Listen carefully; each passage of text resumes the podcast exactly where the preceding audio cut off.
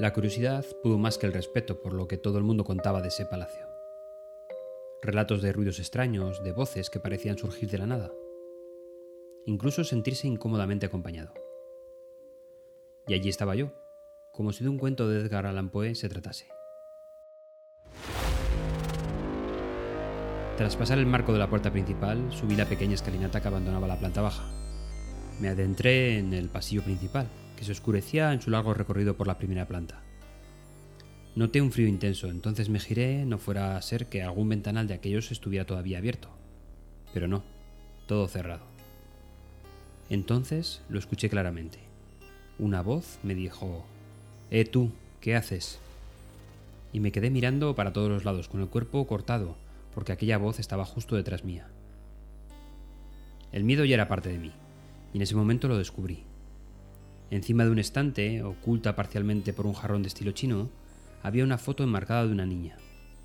Sin duda, tenía que ser la protagonista de tantas historias que pasaban boca a boca por todos los habitantes del pueblo. La fotografía estaba bien conservada, a pesar de su antigüedad. La niña vestía un traje blanco, probablemente muy adecuado para un domingo o día festivo.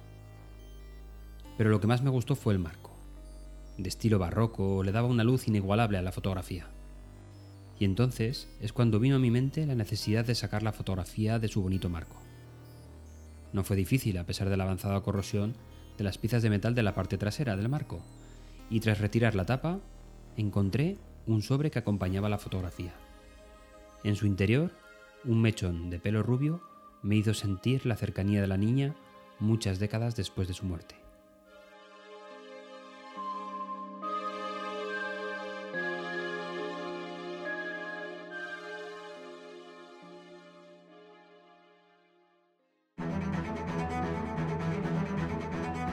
A veces una fotografía es mucho más interesante cuando un marco de fotos eh, la realza. Y algo similar pasa con el tamaño de las diapositivas en nuestras presentaciones. Hoy veremos cuáles son las dimensiones más óptimas para la pantalla o el proyector.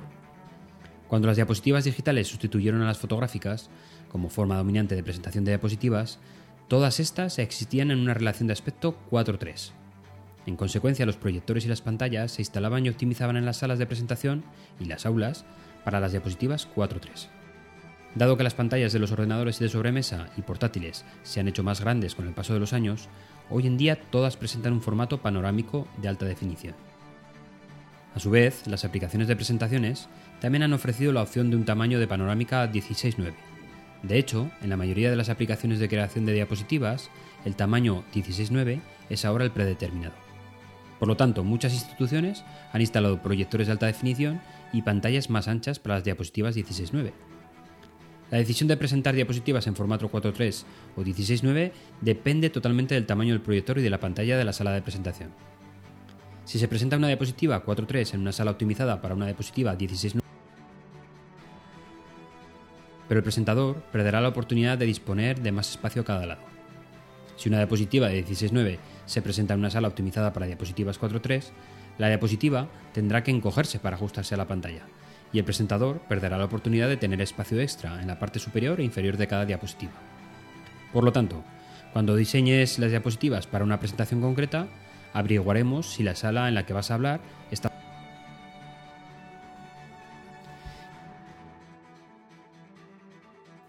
Casi todas las presentaciones ahora mismo se realizan vía aplicación de videoconferencia. Y casi todos nuestros ordenadores tienen pantalla 16.9. Por lo tanto, si la videoconferencia es lo tuyo, ya sabes qué formato será el preferido para tu audiencia remota. Para la reina Victoria el verdadero arte estaba en el luto. Tras la muerte de su marido, el príncipe Alberto, en 1861, Victoria mantuvo el luto públicamente hasta su muerte, 40 años después. Y a menudo llevaba alrededor del cuello un relicario con un mechón del cabello de Alberto. Hoy nos resultarían macabras las joyas o las decoraciones para el hogar hechas con el cabello humano, pero nadie pensaba así en la época victoriana. La tasa de mortalidad del siglo XIX era mucho más alta, y casi todos los funerales se celebraban en casa. La gente no solo estaba acostumbrada a estar cerca de personas que agonizaban o acababan de morir, sino que las asociaciones que hacemos hoy, en el sentido de que un cadáver es algo horripilante o atemorizador, eran un poco distintas. Eran más una cuestión de sentimiento y emoción, y demostrar a otras personas que había una relación de parentesco. Las labores con cabello eran una tarea femenina aceptable de la clase media, muy arraigada en una cultura de consumo. Una manera de cuidar de la familia y del hogar. Puede haber muchas razones por las que la tradición de las labores con cabello se extinguió después de la era victoriana.